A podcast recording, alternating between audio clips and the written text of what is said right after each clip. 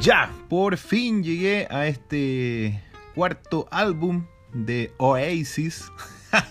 en todos los capítulos anteriores le he dicho Oasis a la weá, pero igual he estado escuchando así como algunos eh, otros podcasts y videos en donde, puta, nada, en España le dicen Oasis nomás directamente y otros le dicen Oasis, pero después le dicen Oasis y así van jugando porque eh, da lo mismo, ¿para qué tan English? De hecho, está como pensando así no sé si a ustedes les pasa, pero si estáis así como en un carrete, así tomándote un unos copetes con los amigos y la guay, y empiezan a poner música y de repente le dicen, oye, pone, ponete una de Oasis. Nadie dice esa weá, pues weón. Todo dice, oye, colócate Oasis. una weá así, pues, ¿cachai? Y además esta weá se llama caleta de disco, así que así nomás hablamos acá. Así que la vamos a seguir diciendo Oasis, pero de repente le vamos a decir Oasis. No, ya, demasiado open English. Oye, ya, eh, vamos entonces con eh, este cuarto álbum de estudio de Oasis que no había escuchado nunca. Em, obtuvo un 80% de efectividad. Sorprendentemente, eh, le di like a 8 temas de 10, pero es un poquito pobre este disco en cuanto a, a temas para playlist. Apenas le dejé 4 cuatro de estas canciones y hay un sencillo, que de hecho un sencillo promocional, que no lo dejé en la playlist porque no me dejé influenciar por esa wea, lo leí así a la rápida que era sencillo, pero no, no, no me terminó de convencer la wea, no, lo encontré como para... No lo quiero volver a escuchar en el futuro, a eso voy. Eh, y claramente tiene dos puntos bajos bien marcados, que son el track 4 y el 5 súper descartables. Em, y como les digo, por el tema del 80% de efectividad, está ahí en la categoría de discos muy buenos, pero cayéndose a, al, al 79%, o sea, por poquito. Bueno, elegía, sacaba otro tema, pero no pude, bueno, definitivamente. Traté, de dejarlo en el 70%. Le quería, me quería echar un tema, poner otro que como punto bajo, pero no, no me dio. la verdad es que están, están buenos en general, sí. sí no, no, no es malo, o sea, no, no, no es una wea así. Lo que pasa, a ver, es que creo que comparado con los tres discos anteriores este cuarto, a ver, lo vamos a pronunciar, Standing on the Shoulder of Giants del año 2000, espero que lo haya dicho bien.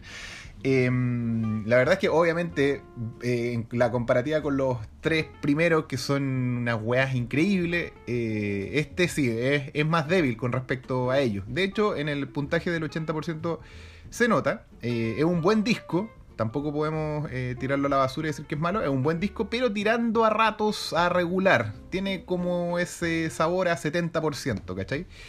Ya que mm, de una u otra forma se le escucha eh, un poco cansados, sin muchas ganas de rockear. Hay muy poco, pocos temas eh, rockeros, himnos de estadio, así como, como prendidos, como en los tres discos, en sus tres primeros discazos, de hecho. Eh, con la única excepción quizás del track 9, que es uno de los más, más prendidos, eh, con ese oasis más rockero, que es el eh, I Can See a Liar. Ese es como el tema rockero que tiene el, disco y claramente ese 80% que obtuvo de efectividad además representa una baja con respecto a la Be Here Now, el disco anterior que eh, quedó con un 91% como revisamos en el episodio anterior. Ahora sigue bajando Oasis, ahora a un 80% en este cuarto disco, pero ojo, ah, todavía dentro de la categoría de muy buen disco. Aunque como les digo, con ese tufillo a, disco reguleque.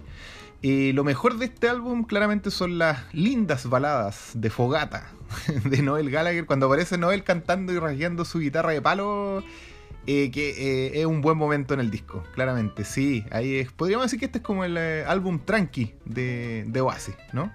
y bueno, y pese a todo este detalle, estos detalles que les comento, claramente es súper recomendable todavía para regalar en vinilo a fanáticos de la banda por sobre todo a coleccionistas porque es un, un, disco con muy buenas canciones y para escuchar eh, de nuevo, eh, sí, un par de veces, pero quizás no para disfrutar de nuevo, así como concentradamente, sino está bueno para ponerlo de nuevo mientras cocinamos, mientras hacemos la aseo, mientras viajamos, wea así. Es como música de, de relleno, una wea así.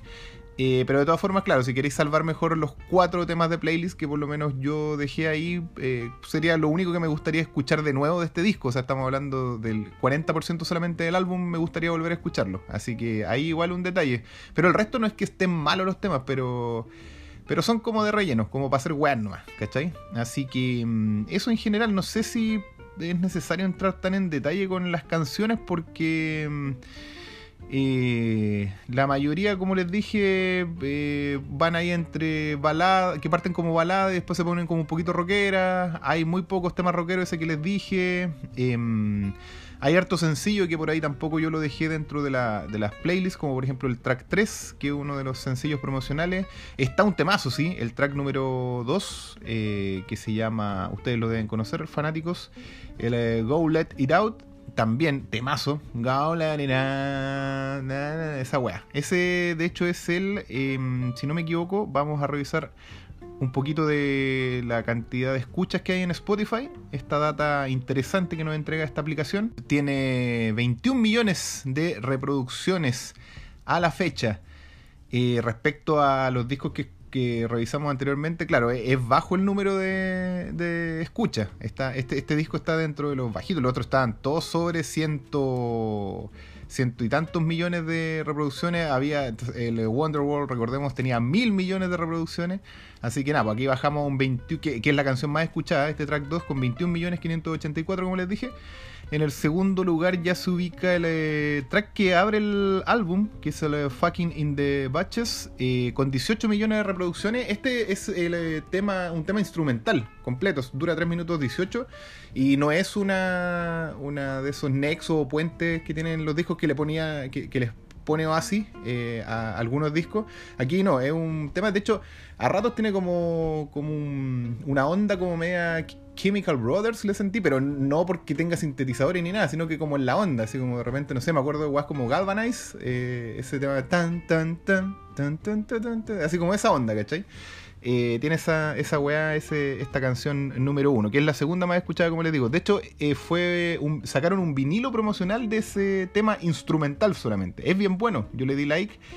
Eh, no lo dejé en la playlist, pero por ahí lo podría haber dejado, pero no sé, no me terminó de convencer al 100%, no me terminó de cerrar. Pero, em, y luego ya el tercer, la tercera canción más escuchada sería el track 8, una de las em, baladas que les dije de Noel Gallagher. Obviamente también la dejé dentro de la playlist esa canción, eh, Sunday Morning Call, con 13 millones de reproducciones a la fecha. Esas serían las tres canciones más escuchadas y de ellas dejé dos en, em, en mi playlist y las otras que dejé en la playlist, a ver si se las comento. Um, bueno, eh, obviamente el track 9, esa que se pone a rockear el, eh, el, gran Liam Gallagher y que como la más prendida de las canciones, eh, I Can See Alaya. Y también Where Did It All Go Wrong, el track número 7 que también me gustó harto, esa tiene 9 millones de reproducciones, em, baja, es, es, de los temas que ya no aparecen con eh, sobre 10 millones, pero también me gustó harto. Así que eso, en general un disco... Eh, ¿Cómo podríamos decir? No, sí, eh, no, no le puedo decir que es un disco complejo, pero es, un, el disco tranqui, el disco piola de, de Oasis. No está mal, eh, insisto, está dentro del 80%. Estamos hablando de un muy buen disco. Yo diría buen disco solamente. Eh, si tuviera que rearmar la, la, categorización, dejaría entre 80 y 85 como buen disco, una wea así pero no, no es su obra cumbre y claramente no va a estar dentro del top 3 este álbum. Así que eso, pero igual bien, igual eh, salva. Así que bueno, y además en el 2000 bueno, ya venían cansados después de tres discos imparables. Eh, dejaron clarito cuál era su concepto y acá ya se encontraron en otro planeta en el año 2000. La weá había cambiado todo, estaban todos rap metaleando, estaba la moda ahí y aparecen estos, estos antiguos oasis en esa época ya o Oasis eh, aparecen ahí cantando estas canciones que ya sonaban muy a, 1994, ¿no? Así que eso, ya vamos a ver qué es lo que sigue en el siguiente episodio, en donde vamos a revisar su próximo álbum titulado Hatten Chemistry.